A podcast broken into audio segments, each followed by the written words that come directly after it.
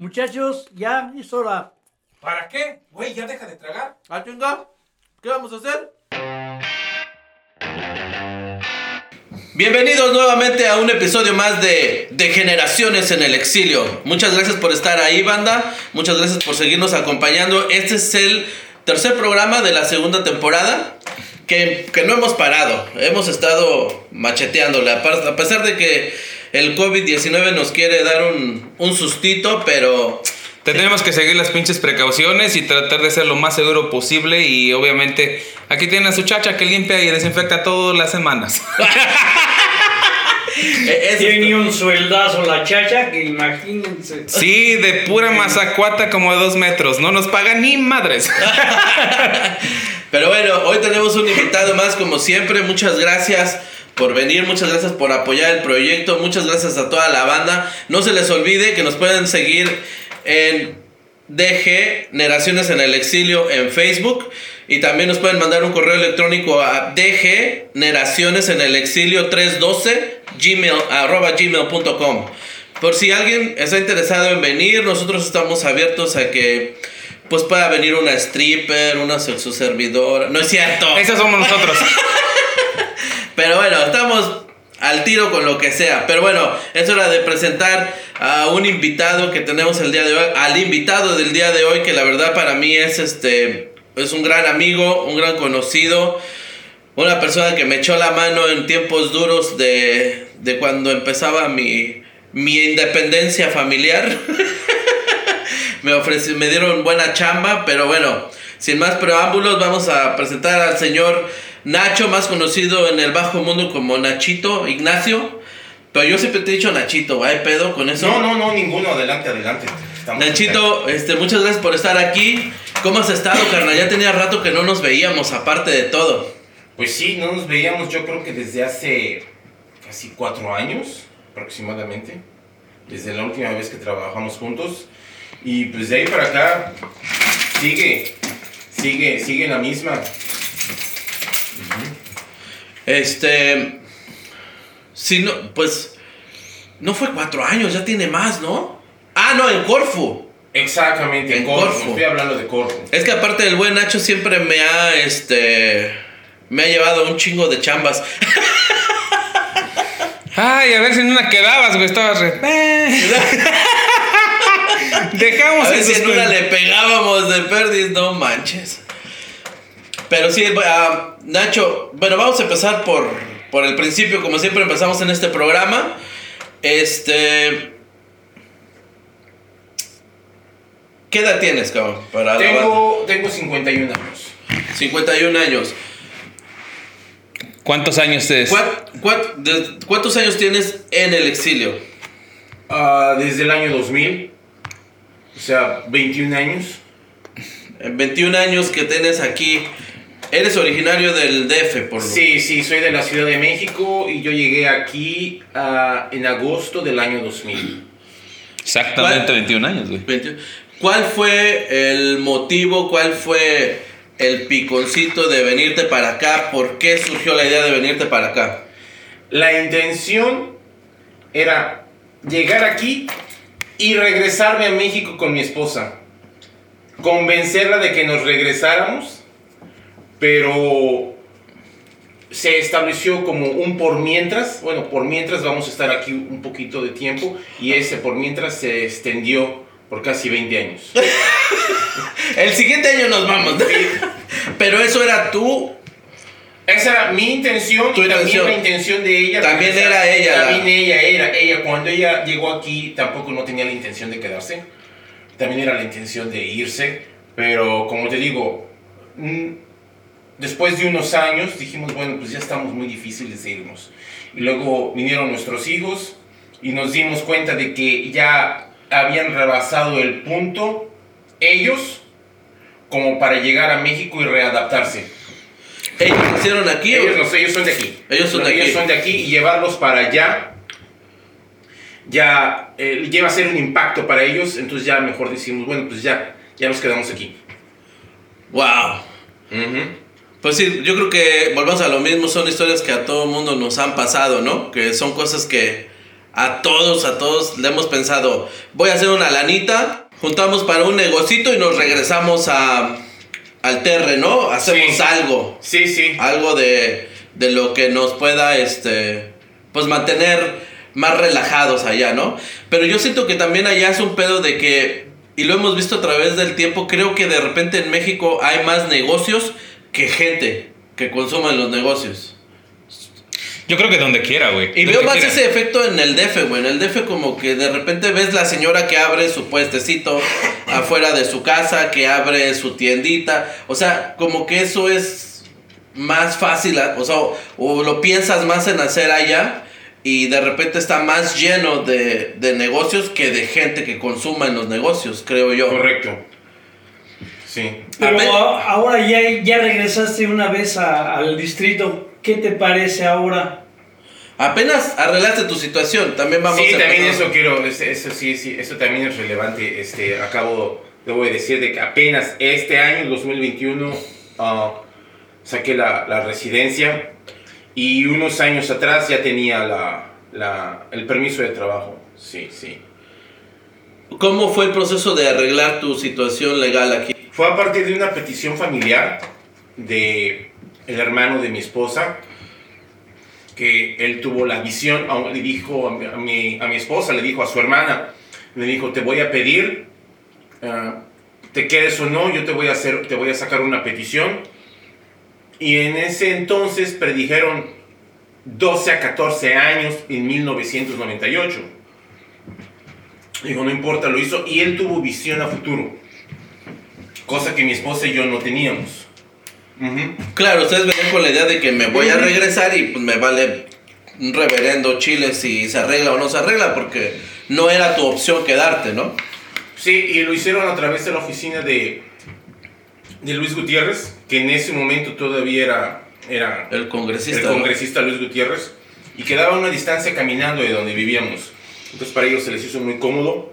Y sí, gracias a él y a la relación bien, bien estrecha que tienen ellos dos, como hermanos, fue de que este, nos pidió. Y yo ya, ya fui como en la cola, yo ya fui como el invitado del invitado, porque así es la ley.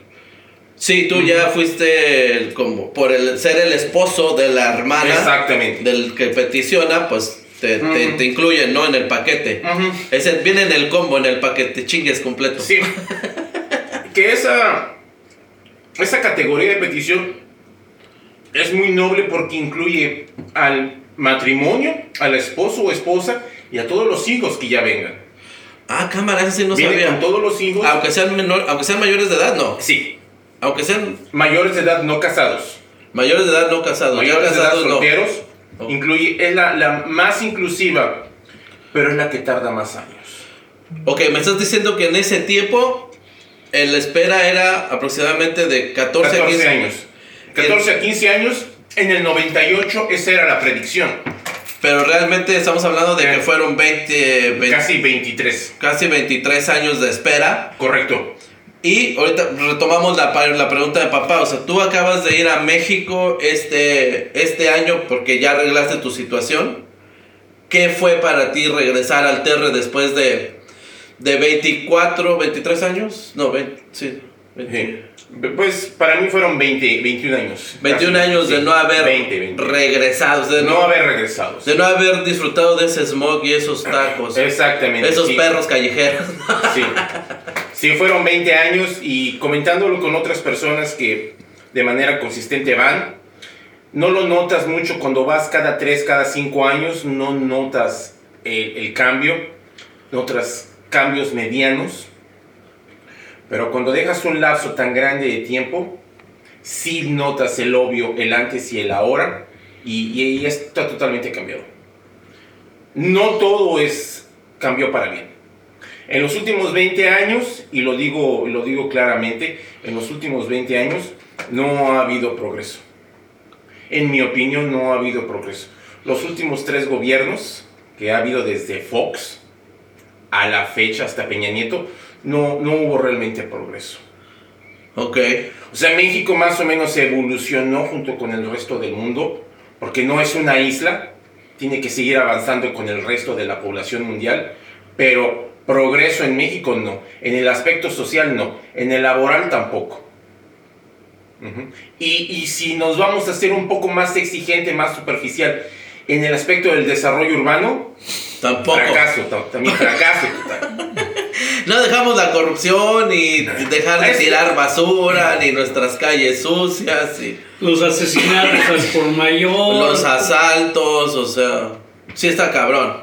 Y, y, por ejemplo, algo que sí ha progresado mucho son las mafias. Esas sí las tenemos muy a la orden. Y no nada más las de México, también las que vienen de otros países, ¿eh? Sí, así es. Así ¿Cómo te tocó ver el impacto de la migración de Centro y Sudamérica a México? Sí los vi, claro que sí los vi, son, son, son muy notorios, las personas, los inmigrantes en la Ciudad de México son muy notorios.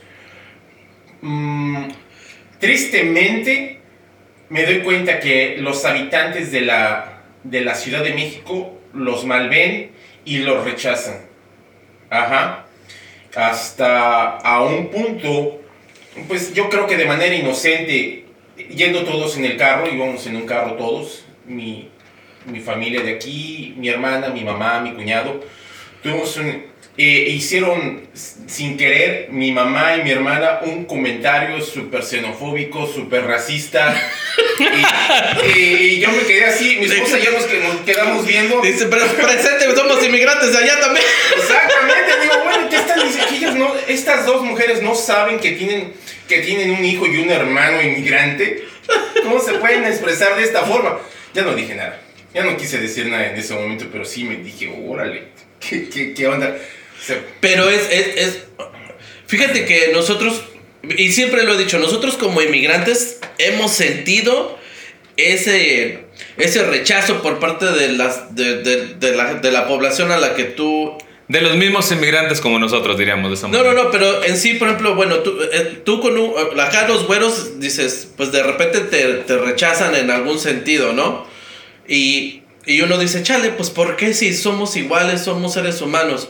Pero ahorita estás comentando algo bien cabrón, porque si nosotros en México, a gente más necesitada que viene de Centro y Sudamérica, por una necesidad, no por un delincuentismo, no por una mejoría, o sea, vienen a México por una necesidad de superación.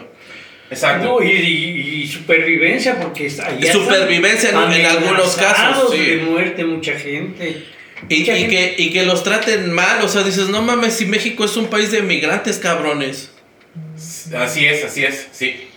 Todo- todos los países, vamos a hacer derechos. Bueno, este sí. país. Este país es- todo- sí, es- este está este hecho de es inmigrantes. El número uno de inmigrantes. Yo siempre he pensado, digo, que cuando se decían de, de este Donald Trump que es muy racista, que nos recuerda que él no es de aquí. Realmente nativos, nativos son los, los, los- los indígenas, los, eh, Sí, los, los indígenas americanos, los indígenas americanos. ¿no? Los pieles rojas, los cherokees, pero que los son apaches. un amor de gente con nosotros. Ellos nos quieren a nosotros y ellos están apapachando a todo el mundo. Es una realidad. Pero acuérdense que vinieron a quedarse con las cosas, no vinieron exactamente. Ellos no saben que son inmigrantes, ellos sienten que son las personas de aquí. eh. Los, este, los nativos para ellos no cuentan. Y durante la historia hemos visto que no cuentan. No, es una. Bueno, Mm. sin comentarios de eso. Sí, no, no, no, ¿para qué nos metemos? Bueno, Estás escuchando De Generaciones en el Exilio, segunda temporada. que yo la verdad es de que cuando me dijiste que ibas a ir a México y que me dijiste que ibas a rentar un carro allá, yo te dije, ¡No! ¡No lo hagas! Para la gente que no sabe, Nacho también en su tiempo fue trailero aquí. Yo soy trailero aquí. Gente de México, mis respetos. Yo no me atreví a manejar en la Ciudad de México, güey. No sé tu experiencia manejando en la Ciudad de México. ¿Cómo está, cabrón? Sí, efectivamente, llegando ya al Benito Juárez, pues lo primero que hicimos fue ah, rentar un carro. Rentamos un carro, rentamos una, una camionetita para que cupiéramos bien todos. Y pues desde el principio me aventé al ruedo. Desde saliendo del Desde aeropuerto. saliendo del aeropuerto me aventé al ruedo. ¿Y manejabas con GPS o te acordabas de la ciudad? No, me iban diciendo, me iban diciendo, dale Ok. aquí, dale allá. Me iban diciendo y, y sí confieso de que cada noche llegaba con dolor de estómago a la casa, pero no, no de haber comido, sino de tener el estómago apretado durante todas las horas manejando. La pinche tensión de La oh, pinche tensión.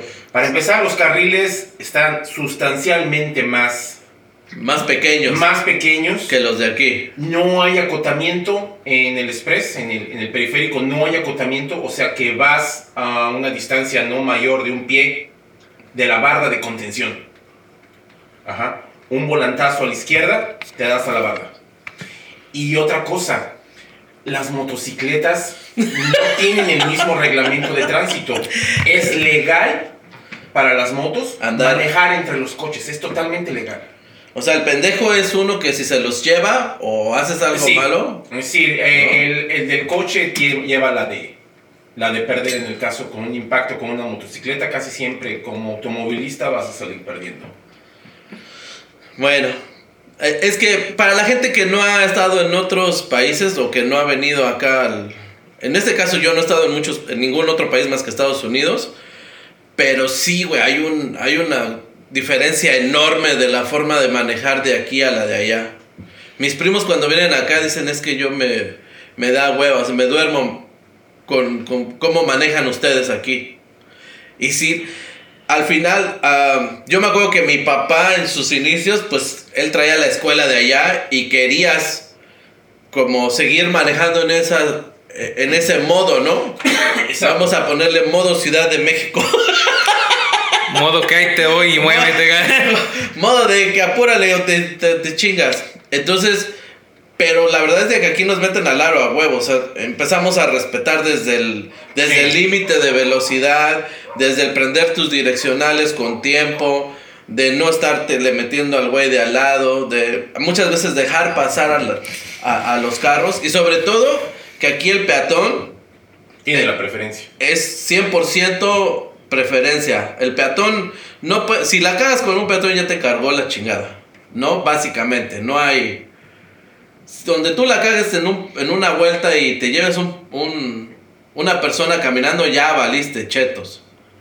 Y no sé, eso allá en México, uno como peatón tiene que ver que no venga carros. Tienes que ver que, o sea, que córrele, que no hay esa preferencia, ¿no? Correcto, correcto, sí, así es. Me tocó verlo en más de una ocasión. Saliendo de un estacionamiento, los peatones instintivamente se paran para dejar pasar el carro. Yo hice la misma acción, me detuve a esperar que ellos pasaran. Y, y es, es, es obvio el desconcierto de la gente. Pásale. ¡Pásale! Ajá. Si es pendejo, ¿para qué te pares? Sí. Ay, no, pues sí que eso son buenas aventuras allá. La verdad es que para nosotros, después de estar tanto tiempo relegados, o más bien fuera de nuestro país acá, regresar a esas situaciones es, es, es un buen choque. Es un buen choque retomar esa cultura, ¿no? Que habíamos dejado desde... Es que, güey, a mí, a mí se me hizo increíble haber visto un pinche... Un, un perro gran danés, güey, en la calle. O sea, tirando barrio. Sí, tirando. Digo, no, aquí no pasa ni a mentadas de madre. No. No pasa. no. O sea, y, y sobre todo un perro de esa raza no va a estar en la calle. Güey, ¿quién se lo va a robar? ¿Cómo lo van a alimentar? No mames. sí, güey. Bueno, aquí sale todo más caro, ¿verdad? Sí, sí, aquí sí, no mames. Pero la verdad es de que eso sí, y bueno, también am, sí, sí me tocó ver que la gente no, bueno, obviamente por el, yo creo que por la alta población de perros callejeros, pues hay cacas en las banquetas, hay cacas en todos lados, cosas que aquí no pasan así. Tan. No, Sí, hay, sí, hay, sí, hay, sí, hay, lugares, hay lugares en donde sí. Pero Chicago-. Chicago ya multa. Lugares aquí también ya multan por dejar tu pinche caca de perro. Qué bueno, qué Ah, bueno. Una pregunta, este, ¿te, te tocó este ver esas pinches incógnicas, icónicas cacas blancas de perros en México que te preguntabas, ¿por qué esa mierda de perro está blanca? Fíjate que sí. Fíjate Nah, que chica, yo nunca había visto ese ¿qué- ¿De qué No, estás no, hablando? sí, las Sí, sí sí, las sí. hay. Ah, yo sí me acuerdo de eso. Pero y también ¿por qué de esta sí? última visita en los parques. Pero no sé ¿por por, qué? qué? pero porque la gente no los levanta. Y Ah, o sea, se- de que se están blancas ya de tanto tiempo. se que petrifica la, la, la caca allí y yo creo que aga- por eso es que agarra ese color blanco. Yo, yo mi teoría era de que los pinches huesos que le daba, porque mucha gente alimenta los huesos de los, de los perros a los huesos, güey. Mucho calcio. Mucho calcio, entonces por eso la mierda sale blanca, güey. Ah, no mames. Sí. Tiene mucho sentido eso. Nunca el se calcio, el calcio ya, ya en polvo es blanco. Bueno, mucha, la gente que sepa nos va a decir, ¿no? A lo mejor en los comentarios va a decir, no tan pendejos, es por otra Mi, situación. mi pinche Pero- teoría era esa, güey, de porque la gente les daba de comer huesos a los perros, por eso la mierda de perro salía blanca y la veías en la calle, del que te decías, "Ver, una pinche caca blanca, cabrón, ¿cómo Pero no esa perra?" precisamente porque esté seca o No, no, no, no, no, no, O sea, un fresquecita está blanca. Sí, sí, blanca, güey. Ah, chica, nunca me acuerdo de eso. Pero sí te tocó verlos todavía. Claro que sí, sí, sí.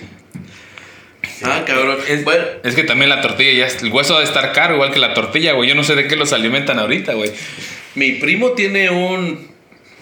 Una. Como un tipo San Bernardo. Es una madresota de perro. Y. El güey. Va por un kilo de tortillas, güey. Nomás por él.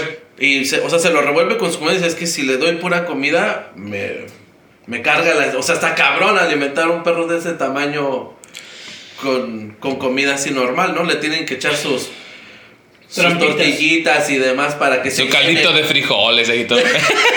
Caldito de pollo. No, sí. Una pregunta, este, aparte de, de que fue de- después de tantos años tu visita a México, ¿qué otra cosa te impresionó así que dijeras, cabrón, cómo esta madre funciona aquí?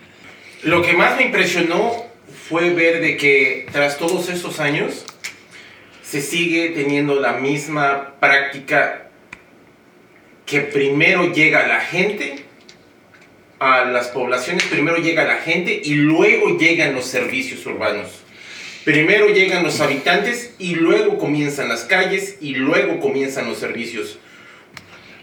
Esa fue tu impresión de. Esa fue mi impresión que todavía no se corrige esa mala práctica de, de, de crecer, digamos, urbanísticamente, crecer al revés. De, que primero llegue la población, luego llegan los servicios, luego llegan las calles y finalmente los negocios y las escuelas. Es lo último que llega. So, básicamente lo que tú, lo, como aquí es de que primero se van, es una comunidad se va estructurando desde los servicios, todo lo necesario para que después llegue la gente, como dices tú, los fraccionamientos los hacen cerca de donde ya hay servicios, todos los servicios, ¿no? O, o eso es lo, básicamente lo que a ti te sorprende, que todo va totalmente al revés. Correcto, sí, todo va totalmente al revés. Y fíjate de que esa situación no debería de ser, porque yo recuerdo perfectamente que en, por el 1996 yo conocí a un muchacho que era ingeniero del desarrollo urbano. Yo le pregunté, oye, güey, ¿y, y qué haces? ¿Tú qué vas a hacer, güey? Bueno, pues mi, mi carrera sirve para planear ciudades, sirve para saber la capacidad del drenaje que se tiene que meter en un pueblo, en una calle, en una avenida. ¿Todo eso estudiaste? Sí. ¿Y por qué no lo practicas? No, pues no, el vato era, era, tianguero. O sea, realmente nunca se pudo realizar su carrera. Pero, pero eso existe, el conocimiento y, la forma de hacer las cosas de manera correcta sí existen, pero no se llevan a cabo. Es que la verdad es.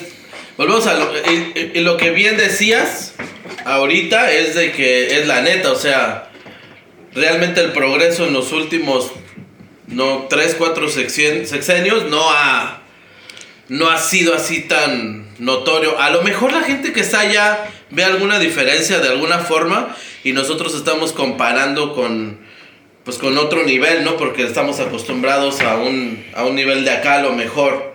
Pero al final y al cabo, pues México es un país muy, muy, muy rico que en, en muchas cuestiones naturales que pues debería estar en este nivel. O sea, no, no debe, México no debería estar en el nivel que está, o como se dice en un, como en país en vías de desarrollo. En vías de desarrollo, güey. O sea, un país en vías de desarrollo como se intentó en el... De decir de que vamos para el primer mundo, pero es, es muy difícil por lo mismo la la idiosincrasia que tenemos, güey. De decir, este... De que tenemos la idiosincrasia de que, ok, vamos a hacer algo, algo bueno, pero ¿qué nos vamos a chingar? ¿Y ¿Dónde está mi rajada? ¿Dónde está la del Puebla? ¿dónde está, dónde está realmente lo que... Ok, voy a hacer eso. O como decimos, te doy los contratos para hacer una comunidad de desarrollo, pero te tienes que mochar con a ver cuánto me va a quedar a mí. O que si ya tengo un familiar que está en el gobierno, una llamada, oye, te, te propongo este negocio. Entonces, desde ahí, güey, siempre es de que... El compadrazo. Ándele, exactamente. No, y aparte también, digo, se ha visto las malas construcciones que han hecho ahorita con lo del metro, ¿no? Que se cayó. O sea, dice, sí hay, sí hay cosas que no están bien definitivamente, pero al final como, como población mexicana las seguimos tolerando. Fíjate que alguien, al- de alguien oí esto, güey, y no sé si sea cierto, a lo mejor entre ahorita nosotros podemos este, canalizar algo mejor, pero me dijeron esto. A ver si es. A ver, a ver si lo puedo explicar de la mejor forma. Estados Unidos es permitido te- este, sacar tu permiso para portar o tener arma, ¿no? Porque en los principios de cuando este país empezó a hacer y la constitución y todo el pedo, si de repente un funcionario, un político no estaba trabajando de la forma que el pueblo lo quería, el pueblo puede sacar su arma y sacar a ese funcionario a la chigar a su madre. Ixma, ya es bien tarde. Mándale un mensaje a tu mamá. Segunda temporada de Generaciones en el Exilio. Cosas que en nuestros países no van a pasar ni por nada. O sea, no, trabajando para el pueblo como debe de trabajar. No, en primera no te dejan ni siquiera que te acerques a él. Hay 50 mil guaruras tras de un político, eh, cuidándolo, eh, protegiéndolo. Y de esa forma están protegiendo la corrupción, están protegiendo la malversación de fondos, todo lo malo lo están protegiendo. Por eso es que no funciona. ¿Tú, tú cómo ves si será esto neta? Si es parte de- del poder de la gente en Estados Unidos, poder... Oh, sí, desde luego, desde luego, porque ah, co- ah, como yo observo, si, comparando, veo de que aquí sí, sí existe la, la división de, de poderes aquí en los Estados Unidos, para bien o para mal. Pero en México, pues si observas la, la historia mexicana, e- es un sistema presidencialista. Se hace lo que el presidente dice. Y, y- acá la, la Suprema Corte de Justicia y el Congreso mexicano se, se pegan, se pegan. Y siempre van llevando la pauta del presidente. El Congreso americano. No, aquí en México. Ah, en México. En México, siempre, siempre, todo. Por eso se llama un, un sistema presidencialista. Ah, ok, ok, ya te entendí. Todos, se adhieren- todos los poderes, aunque deben de ser independientes en México, todos, todos jalan a la voluntad del presidente, el que sea. Eh, pero es- volvemos a lo mismo que es la misma idiosincrasia de que voy a quedar bien con el de arriba para que después conserve mi puesto. El de que lo que diga el manda más, nos vamos porque quiero subir el pinche. Igual aquí está pasando, fíjate, por ejemplo, Trump, toda la, todos los, este, la gente que les hicieron daño en, en- en- en el Congreso, en el Capitolio, ahora que hubo la revuelta, todos el- a- estuvieron amenazados, estuvo amenazado el, el- el vicepresidente, eh, amenazado de muerte y, y llorando, su familia estaba bien. Y al final se alinearon con Trump. ¿Por qué? Porque iban a perder el hueso. También Exactamente. es cierto. Hay en todos los países que creo que nuestro país se cuecen las, pa- las, Las habas. más, más, más, más, más fuerte. Bueno, pues ya estamos hablando mucho de política y nos estamos Sí, aventando. sí, nos estamos vamos a, a- a- sí, vamos a empezar con la con el tema más más relajiento para nosotros. Este, Nacho, ¿cuál fue tu primer trabajo llegando aquí? Mi primer trabajo era uno de los llamados trabajos de oficina, Todos pasamos por ahí, güey, no mames. que pues, de manera oscura pasó como por un lapso de dos semanas. No sabía dónde estaba, no sabía dónde me llevaban y solamente sabía a, a qué, a qué minivan subirme, ida y de regreso. creo yo que desde Chicago me llevaban como para, para El Grove Village, algo así, y me regresaban. Y ya después agarré un trabajo en una bodega, en, en lo que ahora se le llama West Loop. Oh, Antes, era ok. la, antes era la market, la gente lo conocía esa área como la market. Y había bodegas de comidas que distribuían, a, a- distribuían alimentos y... El West Loop Ah. es lo que viene siendo alrededor del centro de Chicago. Exactamente, al west del, del 90-94 es lo que se llama West Loop. Ahora pues es una zona pues Muy nice. muy nice, muy bonita. Sí. Este... Pero en ese tiempo era como las empacadoras, como, ¿no? Como que había empacadoras de mariscos, de carnes, de artículos para restaurantes, desde lo que era platos y todo ese pedo, ¿no? De, de unicel y esas ondas. Correcto, correcto. Recuerdo ¿Qué es lo que es el barrio griego ahí más o menos? Era. Era el barrio Era, no, griego. ya, ya, ya hasta los griegos salieron de allí.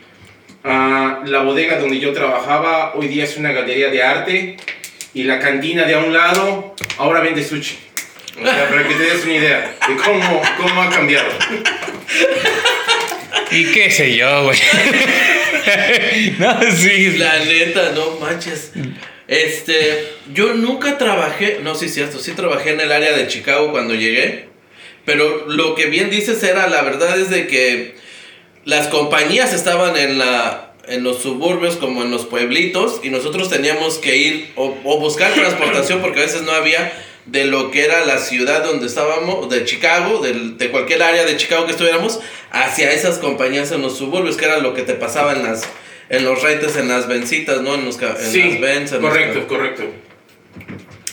y, y, y después de ahí, ¿cómo fuiste evolucionando, Nacho? ¿Cómo, ¿Cuál fue, por dónde más pasaste tu andar? Porque ya vamos a llegar a donde nos conocimos. Bueno, de- pues eh, en, ese, en ese trabajo eh, en la bodega, el dueño de la bodega se dio cuenta que yo tenía licencia de manejo. Yo tenía licencia y me dijo, quiero que hagas unos deliveries por mí. Le dije, pero ¿cómo? Si yo no conozco las calles, yo nomás sé llegar al metro caminando. Y él, eh, en un cuaderno, hacía unos dibujos, unos mapas a mano Porque todavía no existía Yahoo Map, no, existía había- un No, no, para nada. Esas cosas eran como solamente las veías en las películas del futuro. Ese tipo de. la- las cosas que tenemos hoy no existían. Hacía unos dibujos buenísimos. Con, con pequeñas gráficas y flechitas y todo. Y me dijo: Así te vas, este, vas, así llegas al número uno, así llegas al dos, y así llegas al tres, y te regresas.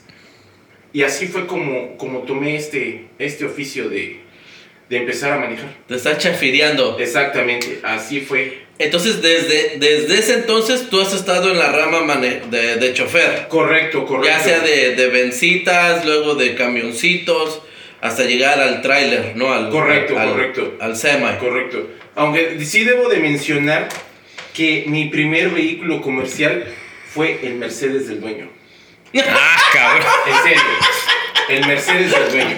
Ya era un, eh, era un Mercedes ya bastante viejito. Pero Ajá, Mercedes. Pero Mercedes al fin y al cabo. Ujú. En ese hacer los deliveries En para ese el dueño. los de libres para el dueño. Me imagino que él tenía este cam- Tenía camionetas y es- tenía sus o sea tú eras como el comodín no como que Exacto, las ya esto cosas no que- ocupo Las cosas que no se alcanzaron a ir en la mañana por algún error, o las cosas que se mandaron, oye, me mandaste mal esto, no te preocupes, ahí te va mi chofer, con, te, lo, te lo voy a arreglar. Ese era mi trabajo, estar llevando pequeñas cosas en una cajuela. Ok. Sí, y de ahí ya empezaste a después de ahí para dónde brincaste güey de ahí brinqué para una pastelería que me quedaba cerca de mi casa. En ese tiempo yo vivía en Rogers Parks y la, la pastelería estaba ahí en la Tui, en la avenida Tui, casi con la con Polaski, creo que por allí ya se llama Carpenters.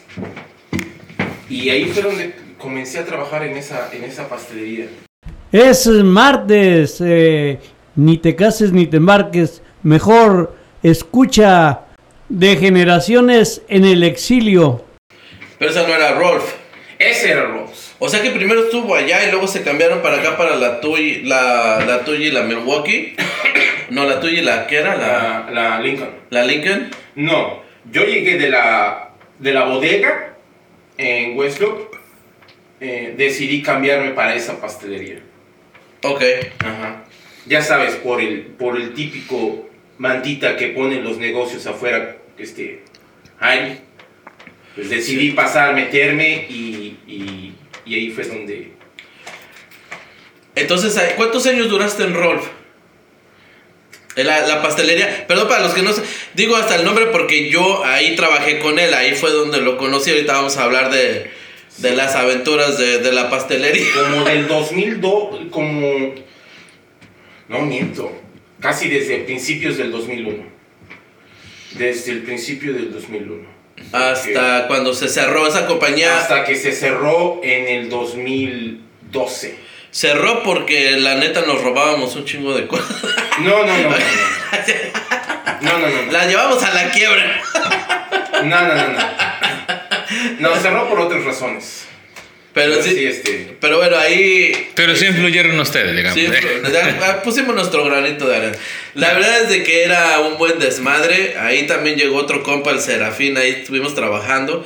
Ra- A mí, Nacho me dio la oportunidad. Yo trabajaba de chofer para una compañía de. Creo que en ese tiempo andaba en el mármol, ¿no? No. Entre semana. Ya estabas en Sunshine. O estaba con, con el servicio de enfermeras a domicilio. Sí. Y entonces eh, Nacho me daba viernes, sábado y domingo chamba ahí. Yo trabajaba de lunes a jueves acá y viernes, sábado y domingo allá contigo, ¿no? Sí. Y, güey, pues obviamente si es una pastelería los fines de semana, ¿qué crees que era lo...? Bodas, bautizos, lo que se atravesara, ¿no? Sí, pues pasteles, güey, para las 15 años, bodas, para... Era un desmadre, güey, poder cargar esos pinches pasteles. Exacto. Y que- Manejar y- con ellos. Y que llegaran intactos, güey. Me acuerdo que muchas veces en el camino, ¡pum, güey! No mames. Güey. O, o cuando lo estabas sacando de la camioneta se te desbalanceaba poquito y ya lo embarrabas en la puerta de la camioneta, güey. Y ahí nos tienes sacando una tarjeta de crédito o la del lector para, para así como albañil, güey, emparejar un poquito No el, seas el mamón, güey. Si era un daño, no había otra opción, se tenía que hacer. Pero ya daños mayores ya había como, como un protocolo que e, iniciando tú la llamada pasó esto, hubo un accidente con el número 15 o el número 9 y inmediatamente pues comenzaban a, a, a componerlo, comenzaban a preparar, como a prepararse en la pastelería para casi casi como, como un enfermo llegar con el pastel dañado, lo desensamblaban por pisos y rápidamente lo componían y lo volvían a poner. ¿Y cuántas veces, güey, la cagaste dos veces? Te voy a decir, yo honestamente lo estoy diciendo, a mí fueron daños menores. Correcto, sí lo sé. Nunca tuve, así nunca tuve que regresar de ambulancia a cambiar. La verdad es de que una vez sí se me alcanzó a, como que se le hizo hasta una, pues como más, una hundidita ya más profundita. Sí, sí los tapé un poquito con la puerta cuando lo estaba jalando. Y llegué y le dije al, al chef, porque aparte, güey, llevábamos pasteles a los clubs de golf, güey, a los hoteles. O sea, sí eran mamadores, güey. Sí Sí, eran, sí, sí, eran grandes. Sí eran, sí eran mamadas grandes, güey. Entonces llego con el, con el encargado de la cocina del club de golf, que era un chef, y le digo, güey, ahorita sacándolo, lo madrié. O sea, Discúlpame, te estoy diciendo la neta, no sé qué hacer. Lo regreso, este, o sea, yo le digo, pues, ¿qué hacemos? O sea, la neta, estoy siendo honesto contigo. El hijo de la chingada, güey, agarró así de... Había unas, unas rosas, güey, de plástico. O no, no eran naturales, eran unas rosas naturales blancas bien bonitas. Así agarra, le corta el tallo y le ensarta tres rosas en la, en la rajada que le había hecho al pastel. seas mamón. Ahí está tu decoración, llévalo para Así, güey. Pero eran unos pedotes. Ah, O sea, yo me acuerdo que mi primer vuelta era llevar a los, a los restaurantes, a las tienditas y a los hoteles, no- cosas normales. Mi segunda vuelta, sobre todo el sábado, Ajá. me aventabas con 12, 13 pasteles en la camioneta. Güey, 13 pasteles, güey, en una... 9 pasteles. sí, ¿Estoy exagerando? No, sí. No, no, no, correcto, correcto. Sí, sí, sí era. Desde el momento en que llegaste, casi prácticamente unos días después. Aparte era mi supervisor, ¿eh? Sí te Nacho convertiste, sí, en el hombre fuerte. Sí te hiciste el hombre fuerte porque era la única persona que tenía yo confianza de, de, de troca llena. Troca llena de pasteles de boda. O sea que eran aproximadamente unos nueve. Y a sabiendas de que cualquier cosa que pasara iba a ser una catástrofe. Feo. Feo. Algo feo. Se cae uno, se maman los ocho. Ay, fue el carrito que hicimos, ¿no? Para. Mi papá, güey, ¿te acuerdas de mi famoso carrito de los pasteles? Sí, sí. Mi papá y yo, güey, armamos un pinche carrito porque con estos banquitos de las barras Simón. Que tienen la palanquita para subir y bajar, entonces le quité el asiento al banquito, güey, le, le, le- le adaptamos una tabla y le pusimos dos tablas y rueditas y la chingada. Entonces yo llegaba a la ven, güey, ponía mi carrito con esa palanquita al, al nivel de la ven, güey, ya nada más jalaba mi pastel, o sea, ya no tenía que cargarlo, porque aparte sí eran pesados, güey. Claro. O sea, sí te ganaba el peso cuando no lo sabías Balancear. balancear. Entonces ahí yo nada más lo jalaba, lo subía a mi carrito, güey. Me iba con mi carrito, llegaba al- a la cocina del, del, del, del club de golf o del hotel, lo ponía otra vez al nivel de la mesa donde lo iba a dejar, güey, y lo empujaba. Entonces mi, mi, mi margen de error ya era mínimo. ya, ya, pero fue porque mi papá y yo pues, este, adaptamos ese, carro, ese sí. carrito. Y, y- y lo más ingenioso de este carro que debía ser lo suficientemente compactable para que cupiera adelante contigo. En el, en el asiento del En el pasajero, asiento en la cabina, sí. Eso Ah, fue lo más, Porque, lo más ingenioso. porque toda la parte de atrás de, de- del área de carga estaba llena de pasteles. O sea, no había cómo poner ese carro ahí. Sí fue. ya me acordé, sí es cierto, jefe. Que ese lo, lo ayudaste a construirlo. Le- y luego no decimos que si el padre siempre cuida al más pendejo, ¿verdad? La mamaste. y sí, güey. ¿Y cuántos pedos no lo ha sacado este güey? No, no manches. Pero te digo. Un día, un día voy a contar, oye, no sé si ya la conté, un día que... Después de ese trabajo que, que hacías con, empezaste a repartir, ¿de dónde, a dónde te moviste o cómo fue que llegaste hasta el trabajo que tienes ahorita? Bueno, pues esa época debo de mencionar de que fue creo que la, la más bonita en el aspecto laboral porque pese que tenía dos trabajos, como Carlos y yo nos supervisábamos mutuamente, él era mi supervisor en la agencia de enfermeras Ajá. y yo era su supervisor en la pastelería, pues hicimos las cosas que fueran perfectamente compatibles y convenientes para los dos. Me gustó mucho. Sí, estaba chido. Me gustó mucho.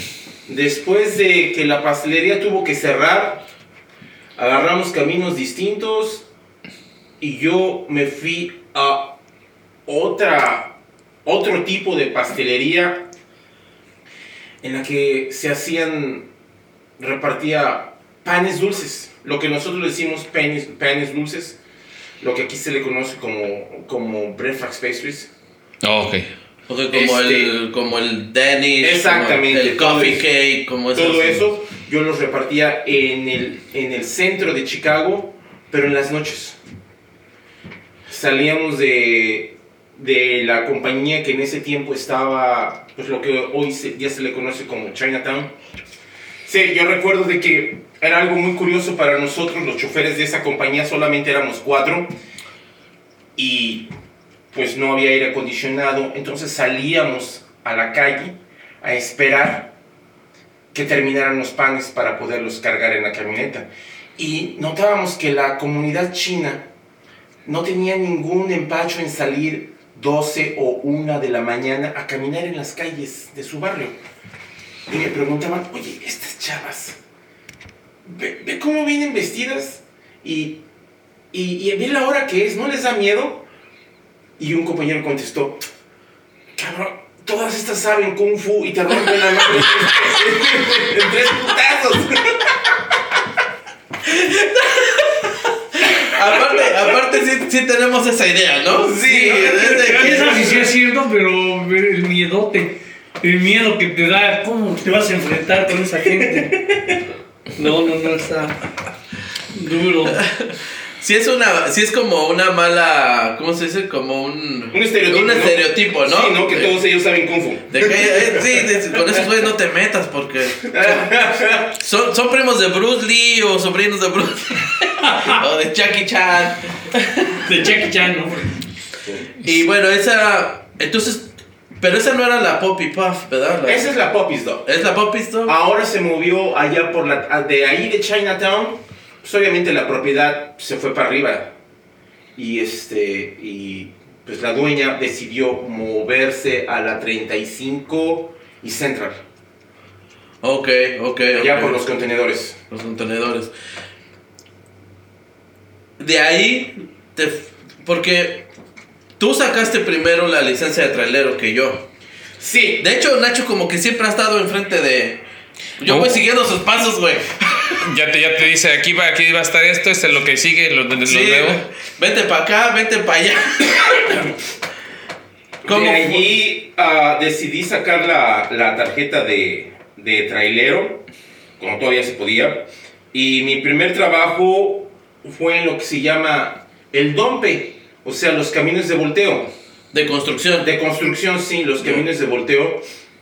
Pero fui a caer a, a una empresa familiar donde todos o eran o hijos o sobrinos del dueño, a excepción de dos personas, yo y otro chofer. Entonces, pues siempre teníamos la última opción en qué camión nos tocaba o a dónde ir y pues no, no, no resultó mucho. Y después regresé pues a lo que es lo mío, a, a las compañías que distribuyen comida, que distribuyen alimentos. Regresé Ok. a la que se llama la, la Corfu Foods, aquí en, eh, en Bensenville. Desde el estudio de la Puerta Roja. De Generaciones en el Exilio, un programa sin edades. Y ahí fue donde, donde nos reunimos nuevamente Carlos y yo. Realmente yo, yo este, saqué mi licencia y estaba trabajando en las, en las, en los camiones de plataforma y de repente un día así de la nada el vato me dice, ya no tengo chamba, este, no, no, no me, no tengo mis números de- del departamento de transportación, los, me los cancelaron y no puedo darte chamba. Y no sé si te puedo pagar la última semana, ¿sí? Sí, de- me acuerdo de eso. y, güey, era pasando Thanksgiving, güey. Yo No, ya sí, contaba con mis cheques para los regalos de Navidad y todo el pedo, O para las niñas. Y yo así como que, puta, ¿y ahora qué hago? ¿Qué hago? Y, güey, le hablo a Nacho, Nacho, me quedé sin chamba ahí. Vente, güey, ahorita yo, ahorita yo te recomiendo, vete a llenar la aplicación. Me voy en putiza, güey. Y el, el que estaba de encargado de los choferes ahí, güey, así me lo dijo, güey. Y no estoy mamando huevo, ni cebollazo, ni nada, ¿no? Tal cual es. El güey me dijo, la única forma porque te voy a dar chamba y así de rápido es porque eres recomendado de Nacho y me dijo que eres un buen trabajador. Dice, él es uno de mis mejores choferes aquí. Y por eso te estoy, Dando chance, ¿eh? güey, así. En semana y media yo estaba ahí en chinga trabajando, ¿verdad, Nacho? Sí. Sí, no, no, en efecto, sí. Semana y media ya estabas ahí y, y yo no sé cómo te acomodaste de manera instantánea con una de las mejores rutas que tenía esta compañía, que era la de la, de la ciudad de, de Milwaukee. Ah, además, una, pues es que era una putiza, nadie la Era quería hacer. No, no, también eso era que nadie lo quería hacer, ¿no? No, si es que normalmente tenían camioncitos, güey. O Ok. sea, de. Sí, como de mudanza. 22 pies, ajá, como los de mudanza. A mí me daban un tráiler de 48 a repartir No en mames. restaurantes en Wisconsin, güey. nadie, lo que, nadie quería hacer esa pinche ruta, estaba, pero. Pero ve que cómo pagó, o sea, pagó bien, porque ve cómo estás ahorita. O sea, el, el nivel Ah, de sí. experiencia y pericia que agarraste allí, o sea, eso es invaluable. Porque yo realmente nunca pasé del pop truck en supermercado. O sea, no puede haber cosa más comi- com- cómoda que traer el pop truck llegando a puros, a puros este, dogs. No, Sí, sí, sí, sí, sí, ya entiendo. Sí, porque realmente un pub truck es este una, una, un trailercito, una caja de de 20 pies, ¿no? Más o menos. De 20, o sea, está, está cortita y luego llegas a, a- a supermercados que tienen suficiente espacio para reversearte. Y yo con un 48, güey, me tenía que meter a los restaurancitos de comida rápida, güey, de, del Sharks y del JJ Fish. Está cabrón, no mames, güey. Callejonear en la ciudad. Exacto. En la ciudad. Pero ve, ve, ve qué bien pagó esa, No, esa, esa, esa escuela. Que Esa escuela ahí. sí tienes razón, Sí. güey. Sí. tienes razón completamente porque ahorita me mandan a Chicago, güey, en, la, en, en el trabajo que estoy. Sí batallo, pero me la persinan. sí me la andan persinando. Pero, pues, como dice, el la, tiempo que te dio eso. Entonces, ahorita después de eso, es- dices que. ¿Cuál es tu otro? Ah, después me pasé a cuando por una razón política aquí en la ciudad, en el estado de Illinois, dejaron de dar las licencias de trailero a las personas que no tuvieran residencia permanente. En particular a mexicanos y canadienses. No más licencia de trailero con permiso de trabajo. Necesitas ciudadanía o residencia permanente. Pierdo mi licencia Pero también yo creo que la gente de polaco. No, no, no, es, es, es que lo que él está hablando del específico es por el Tratado de Libre Comercio. Exactamente. Ahí es- exacto. En teoría, un troquero mexicano puede llegar desde territorio mexicano hasta Canadá y viceversa. En teoría. No sucede, pero así se supone que así es. Por el Tratado de Libre Comercio. Sí, Tratado de falta- Libre Ah, no sabía, güey. Entonces, en orden, para evitar de que tengas una licencia canadiense y una licencia de aquí, o una de aquí y una de México, pues dijeron, pues simplemente ya ustedes como residentes permanentes ya no van a poder tenerla. Y de allí me fui a lo que yo creo, y a la fecha creo que es el siguiente mejor trabajo. Yo siempre lo he dicho, si no tienes CDL, vete a la Fortune Fish. En mi opinión es el mejor trabajo. La Fortune Fish es una compañía grande aquí a nivel pues estatal, pero creo que también va a otros Ya va- ya estados. va hasta Minnesota. Ya va hasta Minnesota, ¿verdad? Ujú. Y güey, puro marisco, güey. Puro, tú vas a los restaurantes llevando pues desde langostas, camarones, mojarra hasta lo, o sea, lo que quieras de, de mariscos, ¿no? todo lo que es comida del mar, doméstico o importado, allí lo manejan. Y este, pues, a gran escala y a diferentes precios. Ok, entonces, después de, después de que me tú, ¿por qué crees, aparte que es el segundo mejor trabajo que has tenido?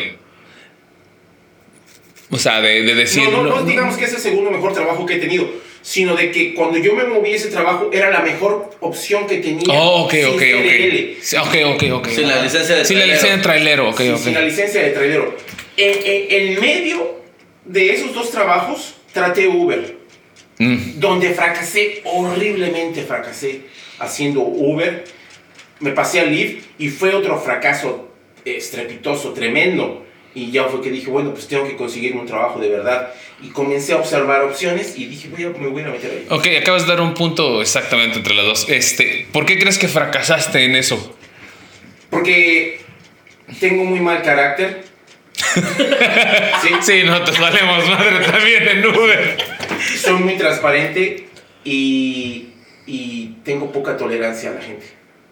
Lo, soy honesto. Tengo No, no, poca sí, sí. tolerancia a la gente. Sí, sí, sí, no. Ajá. Y mm, eh, ellos nunca te van a correr.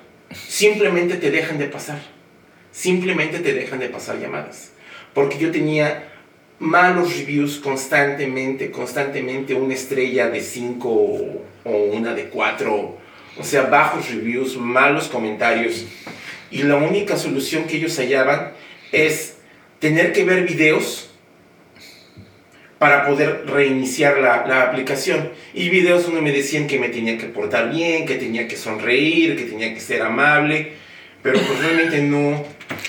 Pues no, es que también te encuentras lo Yo en lo personal nunca he trabajado en Uber ni en Lyft, pero este, dices, ah, tienes que ser hipócrita muy cabrón para que te estén dando el acceso. Y si te toca unos, un borracho, dos borrachos o tres borrachos, ya sean hombres o mujeres, no, dices, hasta qué punto tengo que soportar su pinche mala educación, ¿no? Exactamente. Porque es tu patrimonio. No te- el Uber y el Lyft no te están dando un carro para que lo hagas. No, si, no, si- eso te lo dieran, igual como el taxista me vale madre. O sea, llego a la estación de taxista ya que lo laven, eh, me pasó esto, cabrón, y eso. Pero es tu patrimonio. Están jugando con tu patrimonio, no es. ¿Cómo voy a arriesgar yo mi patrimonio para una pinche empresa que nada más está lavándose las pinches manos, güey? Correcto, correcto. Sí, yo, ese es mi punto de vista, porque yo me pongo en el lugar de él. O sea, cuando te dicen, sea amable, es esto, oye, güey, pues sí, me estás diciendo sea amable, pero es como si aquí llegara un cabrón a mi casa y empezara a grafitear. O toman unas fotos y vende su arte. Sí, cabrón, pero es mi casa, me cuesta pagar esa madre, güey. ¿No? Sí. Pues sí. No lo había visto desde ese punto de vista, pero sí.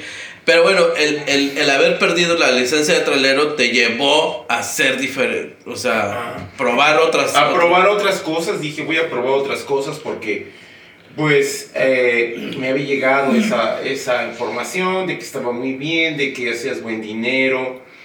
Mm, no resultó así. Probé distintas fórmulas, probé trabajar de noche, probé eh, trasladarme a- allá por la North Michigan a las 4 de la mañana para llevar gente al aeropuerto. Probé distintas fórmulas, pero ninguna funcionaba porque lo principal era eso, que a un punto del día yo siempre iba a tener una fricción fuerte con alguien. Es algo que así no se podía evitar. Especialmente con la gente que me decía, ¿sabes qué? Me quedé dormido, voy tarde para el aeropuerto.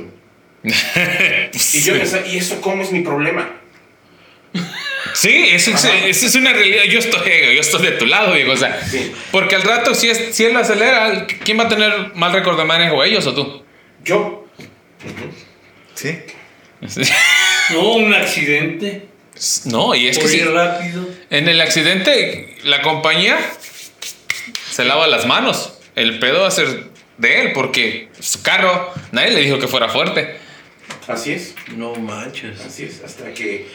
Pero yo últimamente, o, o sea, vamos a ser bien honestos y yo también me acuerdo que en la panadería, eh, obviamente estabas bajo mucha presión porque tú tenías que lidiar con como con nueve cabrones que éramos los choferes de ahí. O estoy mal, sí, como nueve. Más o menos unos nueve, sí. Y todos éramos unos hijos de la chingada. O sea, la verdad es de que sí estábamos cabrones, güey. Éramos un desmadre. Y tú, en, en teoría, pues eras nuestro compa y te echabas desmadre. Pero aparte, pues era el supervisor, ¿no? Él tenía que asegurarse que las cosas salieron bien. Y sí había veces que yo sí lo veía bien encabronado. Porque había veces que yo le decía, Nacho, yo no he ido a este lugar. ¿Cómo llego a este lugar? No sé ni a dónde voy. Pues no sé, compa. ¿Cómo pasa? Y yo ahora te veo mucho más relajado, güey. Sí. ¿Ha cambiado algo últimamente? O. Oh, sí, claro que algo cambió. Claro que algo cambió. Pues, mi green card. Legal. No tener que estar con la presión. No, de- no, es, es lo que te digo, güey. Las, son pinches pequeños La detalles. Exacto, la seguridad. exactamente. Porque es que Sí, es cierto. siendo el patrón, güey, lidiar con pendejos como nueve pendejos como tú, güey. O sea, no, no, no, sí, vele la sonrisa, güey. Vele la sonrisa, güey. Te voy a contar una anécdota. Una vez, el otro compa que hablamos, que también nos lo jalamos a los part ahí al, al part-time, El Serafo, el Serafo. No, conozco O sea, también al Serafo, ah, güey. Sí, güey. Ahí hacían unos, unos arbolitos, güey, de fresas de chocolate, güey. Eran unos pinitos, que eran básicamente una, un cono de unicel. Entonces hacían las fresas cubiertas de chocolate y lo armaban como un pinito así bien bonito. Estaban bonitos esas madres, sí estaban bonitos. Pues una vez al pinche Serafín lo mandan a un pinche hotel a dejar dos arbolitos de, de fresas de chocolate, cubiertas de chocolate. El pendejo, güey, pone el carrito. Él tenía carrito normal. Entonces tiene que subir a la camioneta, poner las cosas en el carrito, pone los dos pinitos. Regresa a la camioneta, poner más cosas y el carrito se va, estaba de bajadita, güey. No seas mamón, güey. Y ¡pum! güey, los dos arbolitos de fresas. Chingar a su madre. Y era como, el se- era como el segundo fin de semana o tercer fin de semana del Serafo, ¿no, Nacho? Creo que sí. Y me habla, güey, bien agüitado. Güey, me pasó esto, los arbolitos se madrearon. Y yo, Chale, güey. Yo no sé, pinche mente, ya es como trabaja bien, pendeja. No mames, güey, te acabas de meter en un pedote. te van a correr, güey. Va a valer madre, te van a cagar. El supervisor te va a cagar. Gallo, no mames, ya hicimos una temporada. Entonces yo le digo al serafo, güey, ya valiste madre. Te van a cagar y, y van a- vas a tener que pagar los arbolitos. Yo todavía de mamón diciéndole. Híjole, "Va- pero qué maldoso, güey. Sí, güey, una- y güey, eh, le- y dice, ¿qué hago? Le dije, háblale a Nacho, güey, pero ya, güey. No le digo ya, y yo le hablo a Nacho en putiza antes de que le hable Serafo. Le digo, Nacho, así, así está el pedo. Dile que ya vale más. No, Carlos, ¿cómo voy a hacer eso? Nacho, tú dile que se lo va a. Pues Nacho, que me sigue el pedo. Y ahí tenemos al Serafín con el culo apretado todo el camino de regreso desde el hotel, güey, a que le hicieran otra vez los arbolitos de. y llega y el dueño del lugar le dice: ¿Qué pasó? No, pues, ahora espérate que te haga otros. Y el Serafo se queda así como que, ¿y qué? ¿Me voy a mi casa o qué? No, pendejo, tienes que llevar. Pues sí, lo tienes que llevar. Pues tienes que ¿Te llevar. corremos después de que regrese el paquete? No, ni te corrían ni te cobraban nada, güey. Pues es un accidente, pero ya sabes que. Ya sabes, el pendejo fue Serafo por llamarte primero a ti, güey. Exactamente. Le hubiera marcado a Nacho directo, no se mete en pedo. Ahora, ahora entiendes por qué dice que algo cambió, güey. Pues no está lidiando contigo, con Serafo y otros 4 o 5 de ese calibre, güey. O peores. No, hoy, hoy día no, hoy día en ese trabajo que tengo, este, tengo como una semana, tengo dos semanas, ayer completé, ayer viernes completé dos semanas y pues es así como, como un ambiente raro, nunca había trabajado en algo de transportistas. Yo ya había, en la pescadería, yo ya fue que agarré la experiencia de entrar y salir de O'Hare Del aeropuerto. del aeropuerto O'Hare y sacar cosas. Pero cuando trabajas en comida te dan un documento adicional que se llama prioridad. Y con ese documento de prioridad vas al frente de todas las líneas. Vas al frente de la línea para entregar tus documentos de importación. Vas al frente de la línea para llegar a la bodega. Y siempre hay un dock con conos. Con conos anaranjados y se te ponte en la, en la 4, nomás haz a los conos para un lado. Ajá. Entonces Porque estás, de porque estás moviendo comida. O- Y es comida, sí. pero es Sí, estás moviendo comida y no se quieren tomar el riesgo. O sabes qué, me tardaste mucho, ya está todo fuera de temperatura, son 15 mil dólares. O sea, no se quieren meter en ese problema. Es un billetote y son cargamentos caros, no es Ajá, lo son mismo. cargamentos caros, entonces se quieren deshacer de eso lo más rápido. Ok, ya te cargamos, ya vete, te tardamos 5 minutos. Es tu pedo ya, si no tienes Sí. la enfriada. Básicamente es más profesional, digamos. Es más profesional el, el tráfico de comida, pero cuando llegas moviendo importaciones, no hombre, déjame te digo, ahí sí sientes el peso de la burocracia. Tremendo, tremendo. es, es, salgo con, hoy día estoy saliendo con, digamos, seis entregas a- al aeropuerto, me regreso con tres. Porque las, la mitad de las entregas tienen un error. Un error pequeño, pero ese error pequeño, un dígito es suficiente. La falta de un pago, una dirección mal puesta, una llegada tarde, o no, es que tu tipo de cargo tiene que pasar por, lo voy a decir, por pre-screen. Tiene que pasar por la máquina de rayos X antes y ya no va a alcanzar mañana. O sea, hay un montón de cosas que es bien burocrático, bien tortuoso.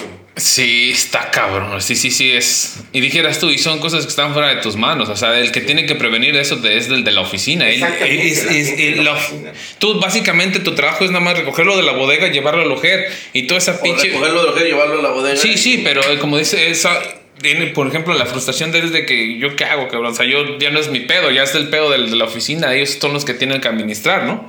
Si sabes Sí, que. exacto, exacto. Y creo que esa compañía tiene mal nombre, porque yo llevo en tan solo dos semanas, yo ya me hice notorio en una que- compañía que se llama Swiss Cargo. Llego y la dependiente, ay, vienes tú otra vez. y ya hasta me dice, rejection for everything. Se mama. Vete para atrás.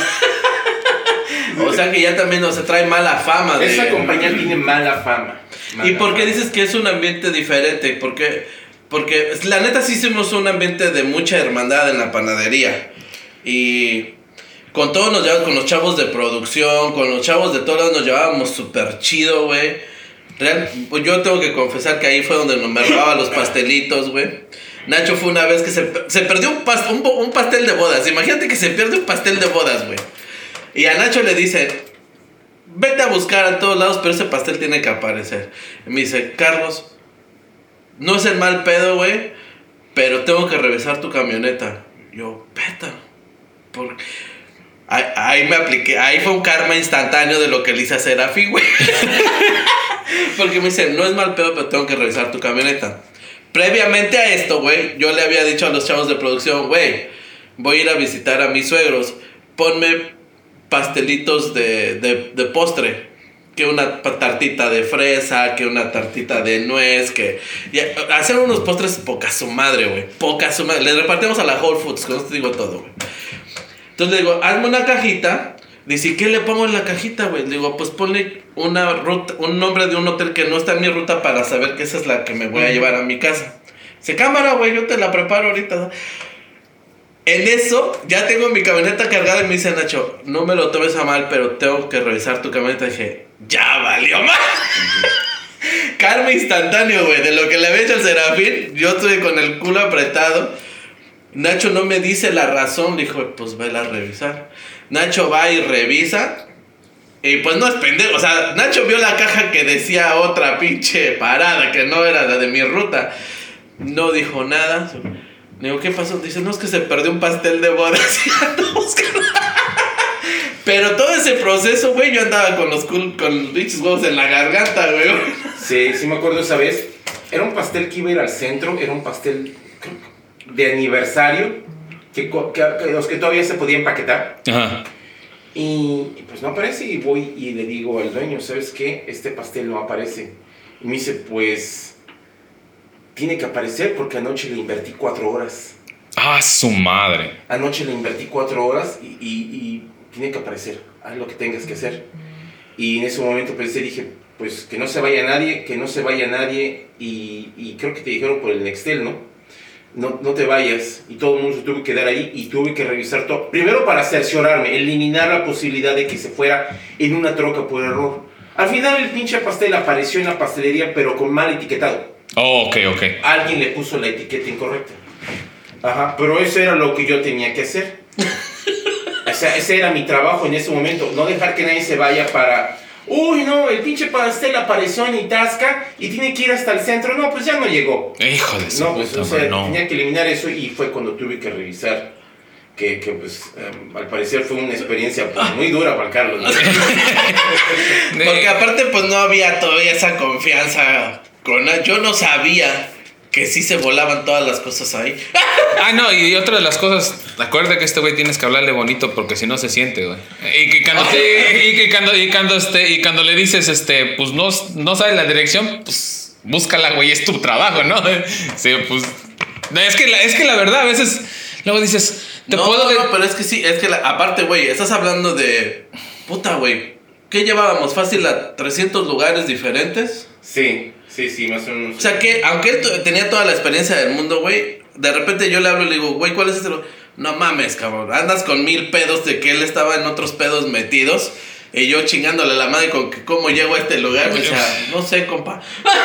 Sí, me tenía que sacar esas respuestas, como por ejemplo un día el Serafín me preguntó, Nacho, Nacho, ya estoy aquí en Oswego, ah, no encuentro el Crystal Palace, no, creo que ya estoy en la dirección, pero no lo encuentro. Y le dije, es muy fácil, compadre, es un palacio de cristal, encuéntralo. ¡A huevo! ¡Pues sí! ¡A huevo, güey! ¡Pues sí, cabrón! Sí, había veces que no, mames. Sí teníamos que hacer cada pendejada. Y ya me colgaba porque yo tenía, estaba constantemente recibiendo llamadas similares. Sí, sí, sí, sí. No, pues sí, a huevo. No, la verdad es de que. Y ahora entiendes cómo se estresaba. Yo lo entiendo, güey. ¿Cómo no esperaba él que yo conociera, que yo ya conociera de vista el Crystal Palace de Oswego? Pinche lugar hasta la chingada. Nunca había estado ahí. Yo no. No, y, y entre, y entre- y entre tu lógica dices, pues tiene que ser un pinche edificio grande entre tanta casita chiquita, ¿no, cabrón? Sí, a huevo, pues sí. No, sí, la verdad es que eran, y era un buen desmadre ahí, güey. Pero digo, al final hicimos una muy buena hermandad, güey.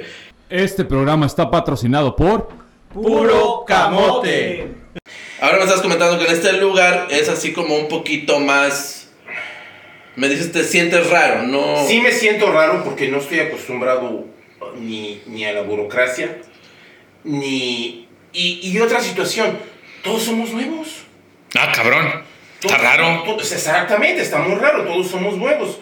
Porque ayer por la mañana nos envían un texto avisándonos que, que el 11 de septiembre, que va a caer sábado, va a haber una junta de choferes mandatoria.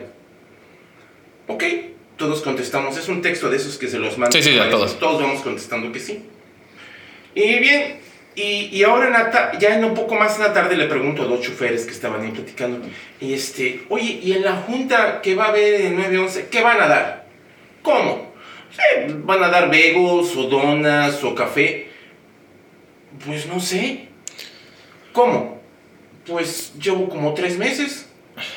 ¿Y, y- Y nunca había habido una junta. ¿Y tú? ¿Como un mes? Digo, ¿cómo? ¿Que, que todos somos nuevos? Sí. Ah, Menos cabrón. los de la oficina, pero todos nosotros somos nuevos. Está raro, Y cabrón. yo luego le pregunté a un jeepero, oye, ¿es cierto que todos somos nuevos? Sí, es que un tiempo se quedaron sin licencia.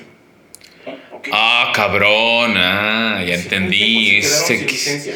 Sí, pues. O sea, sin licencia de sí, operación. de operación. Correcto. O sea, el lugar de alguna No forma no pagó es. algunos impuestos, Correcto, algunos correcto. permisos y les revocaron la licencia de operación. Correcto, correcto. Todos los tiempo. choferes se fueron y agarraron Sí. cada quien su trabajo. Sí, creo que les dieron, yo creo que lay off, o les dijeron espérate tantito y agarraron desempleo, algo así. El caso es que todos nosotros ahorita somos nuevos. Comenzaron a meter gente poco a poco y yo ya fui de las últimas posiciones que agarraron.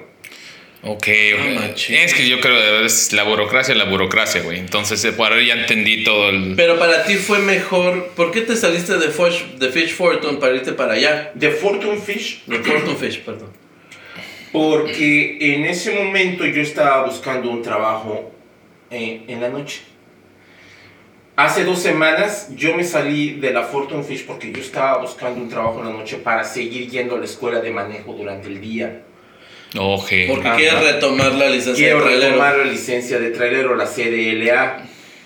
La única diferencia de que ahora, comparado con el 2015, de que hoy día ya piden un cierto número de horas mínimas de manejo certificadas, como los muchachos en la escuela. Sí, sí, Un, sí. ci- un mínimo número de horas. Y yo realmente no tengo a alguien que, que me pueda dar esas horas. Porque, por ejemplo, no es como yo me voy contigo. Ok, que yo te Pero diga. en ese tiempo, para que tú me certifiques mis 160 horas, primeramente tú te tienes que tomar la molestia y certificarte como instructor. Ah, o sea, no es, de Es- que, no es tan Ok, ok, ok, ya, ya entendí. no es de que yo, aunque sea muy verga manejando, te voy a enseñar y te voy a hacer, te voy a decir que pasa, que estuviste conmigo 160 horas. Exactamente, tienes que regresar al DMV y hacer tus tests dobles o, o completos y te volver a hacer todo. Volver a hacer todo y entonces sí decir, ahora sí, ya invertí mis 100, mis 140 horas en convertirme en instructor. Nadie lo va a hacer. No, pues está cabrón. No, nadie lo va a hacer ya. Entonces por eso te, te cambiaste a este trabajo en la tarde para poder ir a la escuela en la mañana. Correctamente, correctamente. Entonces ese es tu siguiente paso. Sí, ahorita estoy en ese paso, pero ah, creo que ahorita voy a hacer otro movimiento. Voy a entrar a una compañía que donde ellos me den la instrucción. Ok, que, que conforme el trabajo yo sé, tú estés trabajando te equivale a las horas que... Ah, está toda madre. Es lo que, Ok. la, la intención que ¿Y tengo te comprometes a un determinado tiempo de trabajar Yo creo que esa sí. compañía? Yo creo que sí. No, no creo que las cosas, nada es gratis. No, obviamente, sí. Nada es gratis. Yo creo que a- al momento de aceptar la instrucción voy a tener que firmar un compromiso como por un año o dos. Mínimo. Pues yo la verdad es de que, y lo vuelvo a decir, muchas gracias de antemano porque yo siempre, cuando necesité de estos trabajos, necesité que, siempre Nacho estuvo ahí para, vete cabrón, acá hay donde chambear. O siempre me recomendó desde la pastelería de- en Corfu, que ahí estuvimos trabajando también un buen rato. También ya con el Serafo ahí nos lo jalamos al final. Llega, y fue al final fue el último que se el quedó. único que se quedó ahí. Ah, ¿será sigue, que sigue trabajando ahí? Ahí sigue trabajando en la Corfu haciendo los deliveries a los restaurantes. La verdad que la verdad güey es de que pues un- sí muchas gracias porque siempre siempre hemos seguido. Siempre que tengo una duda de alguna cosa eh, Nacho está muy informado de las cosas de migración también. Siempre que tengo una duda, le tengo que hablar y preguntarle, oye, ¿qué hago aquí? ¿Qué hago allá? No, pues muévete acá, muévete allá. Siempre me has echado la mano súper chingón, güey, y eso es algo que tengo que agradecer. Y pues las chambas cuando más las necesité, güey, chido, carnal, porque Sí. siempre me ayudaste muy chido. ¿Qué, ¿Qué divisas en este futuro ya con papeles, güey? Después de haber hecho esa travesía de estar así, ¿qué, qué viene para ti, para tu familia? Pues ahorita estamos eh, planeando lo, lo que les mencioné antes de comenzar, de, de cambiar nuestra, nuestra residencia a otro estado, con leyes un poco más, más flexibles, más benignas para el trabajador.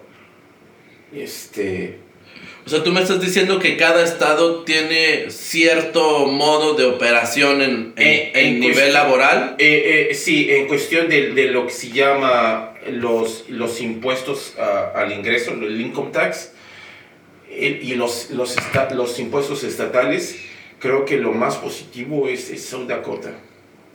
Ajá. Y con ese propósito fuimos para allá. Eh, mi esposa es la que realmente está haciendo la investigación. Fuimos a, a visitar Rapid City. Se nos hizo muy bonito. A mí me gustó mucho. ¿Es un pueblito o es la ciudad? Rapid City es, es el Chicago de South Dakota. No es la capital, pero es la ciudad importante. Right. Ajá, es la. Right. Ujú. pinche gabacho.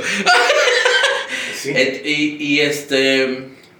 Ese es el movi- Ese es el, el segundo plano que viene en. El segundo plano, más o menos, comenzar a, a- a- a vender la casa y, y comprarnos una por allá. Vieron ya el, el mercado. Ya hemos visto, ya... ya Las casas están más baratas online. allá. Obviamente sí, obviamente sí. O sea, mi casita, no, eso sí conoce. En precios, pues allá en un suburbio de, de Rapid City, pues me podría comprar una casa de cuatro cuartos.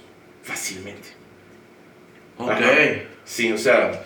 Y la onda, la, la onda laboral está chida por lo que he La onda laboral está buena, está buena, porque si tú revisas los, los progra- las, las aplicaciones donde buscas trabajo, hay mucho trabajo. por ahí. ¿Es una ciudad que está en desarrollo totalmente? ¿O Sí, sí están de en la onda laboral como de empleados en fábricas? ¿O hay otros, otras opciones? O, No lo sé si en todos los aspectos, pero yo, yo he buscado eh, en lo mismo que hago aquí, de, De- del transporte, Ajá. y este, sí, se ve que hay buenas cosas. Ok. Se ve que hay buenas cosas por allá. Me parece perfecto. Ajá. Bueno, Nacho, pues este, obviamente por el tiempo aquí siempre se nos quedan muchas cosas en el tintero. No podemos hacer una, una experiencia tan, tan, tan larga. Pero este, en un futuro esperamos que puedas regresar a, a echarnos otra platicada de, de todo, a, de- a lo mejor de cómo te está yendo allá, si en un momento dado te vas. O Bueno, si quieres agregar algo que se te haya, que sientas que puede, ser- puede encajar. Pues no, de que hay que, hay que prepararse para, para el, digamos, para el futuro, ¿no? Hay que prepararse para el futuro, para lo que viene y, estar alerta, ¿no? Es, esa es mi recomendación, que hay que estar alerta y, y yo lo digo, a los 50 años lo digo, de que no hay que dormirse. Porque una vez de que agarras un trabajo o agarras un ambiente y llegas a lo que se llama el área de confort, estoy bien donde trabajo, estoy bien con el dinero que hago, aunque no, estoy- no es mucho, pero estoy bien, te puedes dormir 10 años. Y cuando despiertas o la, o la realidad te despierta, dices, ¿qué hice?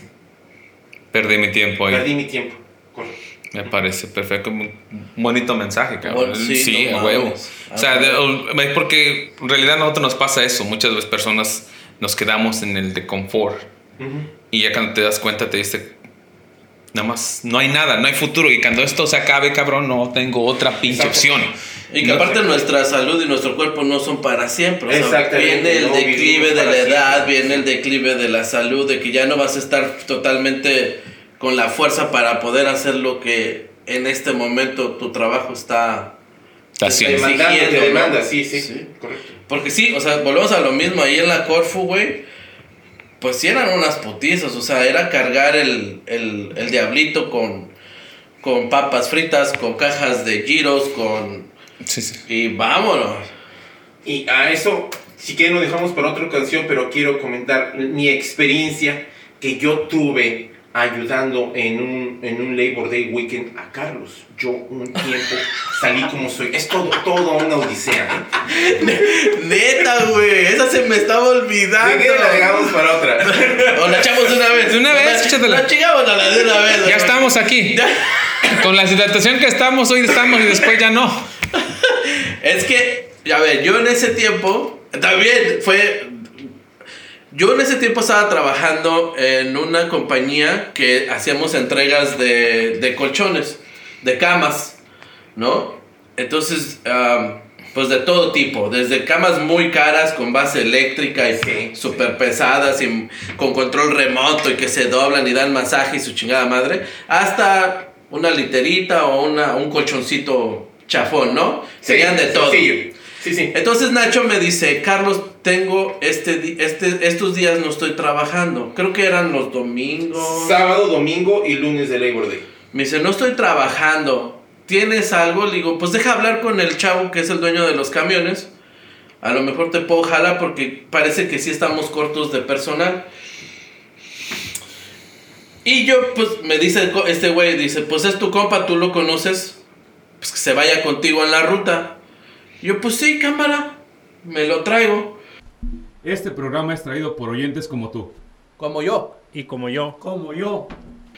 Yo aquí voy a cerrar mi pinche hocico. Date, Nacho. Pues todo, todo fluyó muy bien al principio. Carlos pasa por mí, vamos por el camión, vamos a la bodega.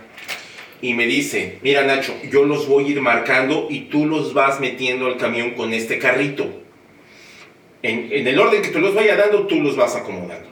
Y ya, llenamos el camión. Y con el carrito y en plano, todo parecía muy cómodo, muy bien. Nos subimos al camión y llegamos al primero. Y me dice, este, este nomás es un colchoncito. Va a estar sencillo. No. Putiza. En el primero, putiza. Primero para sacarles el colchón orinado que tenían allá en el, el segundo piso. Puta madre. Apestoso. Y, y yo sin experiencia, no ocurro más que pues, pegar mi cara hacia el colchón. en una pinche mancha negra. Hijo de. Ya negra. Ya negra. Putiza. Y luego doblar el nuevo Carlos, taclea el colchón y lo dobla y lo amarra. Y así lo vamos empujando entre el cubo de las escaleras. Digo, una putiza buena. El segundo, otra madriza. Igual, otra chinga. Y el tercero se viene y es una pinche cama eléctrica. Puta madre.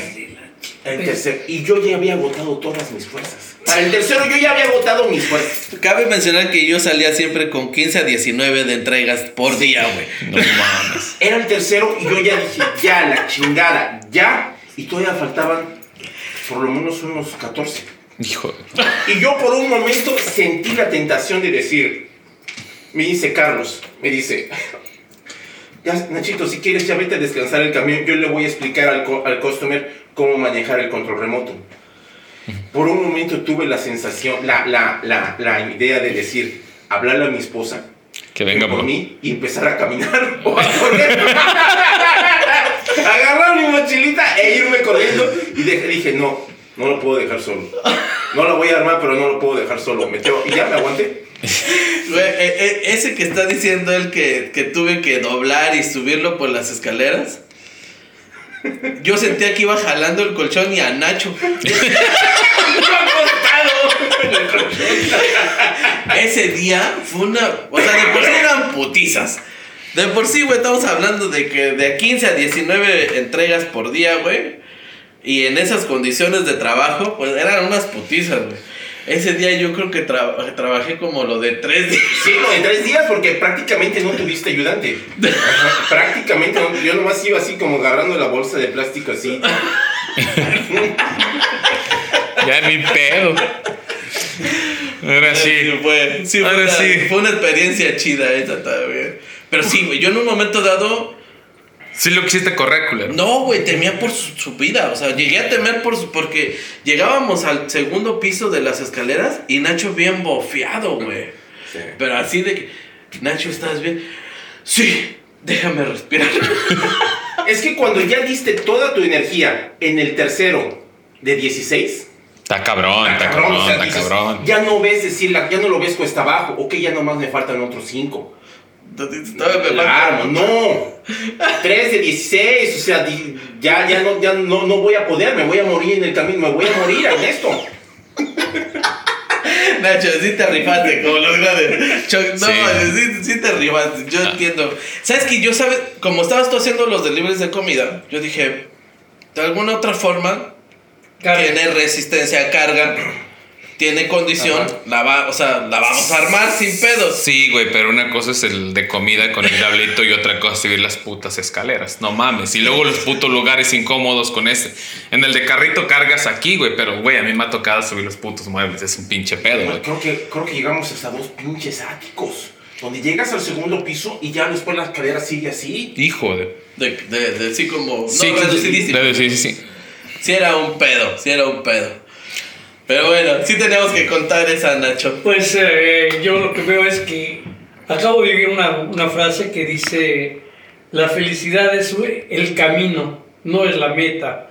Y todo lo que tú te tropezaste, pues es el camino, es el camino.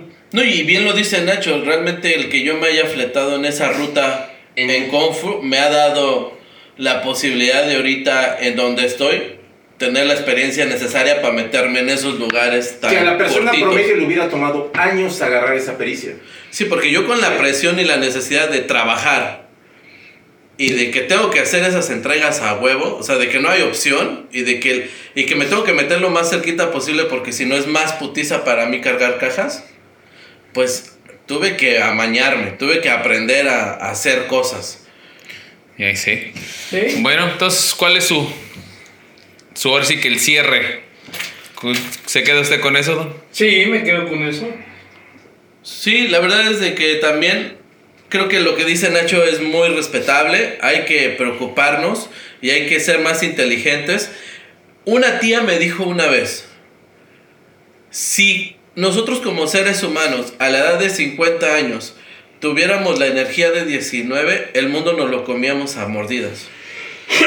Por la experiencia que ya, ya has obtenido y, y la forma en que cómo ves el futuro. Cuando estás joven, y este es un mensaje para todos los jóvenes, dices, no hay pedo, puedo hacer esto por 20, 30 años. Pero en un momento dado el cuerpo Te cobra factura. te cobra factura. Entonces hay que ser un poquito más inteligentes y como dice Nacho, prepararnos para que en un futuro no tengas que estar pensando en tengo que trabajar a huevo porque tengo que pagar esto o porque necesito pues simplemente vivir y comer, ¿no? Tienes que buscar algo que en un futuro pues te pueda dar una solvencia económica de alguna forma. ¿Algún mensaje final aparte del que dice hace rato? Ah, no, nada, nomás reiterar eso de que ah, siempre hay que tratar de pues llevársela un poco como dijéramos como el ajedrez, tratar de por lo menos ver una o dos jugadas adelante, nada más. Ok, parece perfecto. Yo también me quedo con lo que dices. A veces salir de nuestra forma de confort y llevarnos la larga puede tener muchas aventuras que pueden mejorar la vida. Y siempre que hagamos un cambio es para mejorar, no para Correcto. retros- retroceder. Porque como el pinche, la, la juventud y el tiempo es lo que se nos acaba. Y si no pensamos, como esto, un tiempo más adelante, vamos a quedar, cuando al menos nos demos cuenta, nuestra vida se acabó, se nos fue.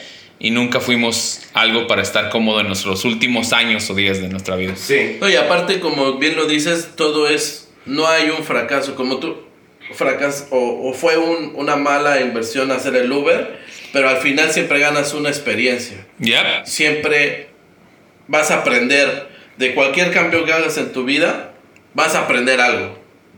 Hay un, hay un dicho muy, muy coloquial y, y chistoso entre mi papá y yo que... Chingatelo tú, jefe, esta vez. Hasta de los más pendejos se aprende. Y eso es cierto. Sí. Entonces, con eso nos despedimos el día de hoy. sí. Bueno, esto se acabó.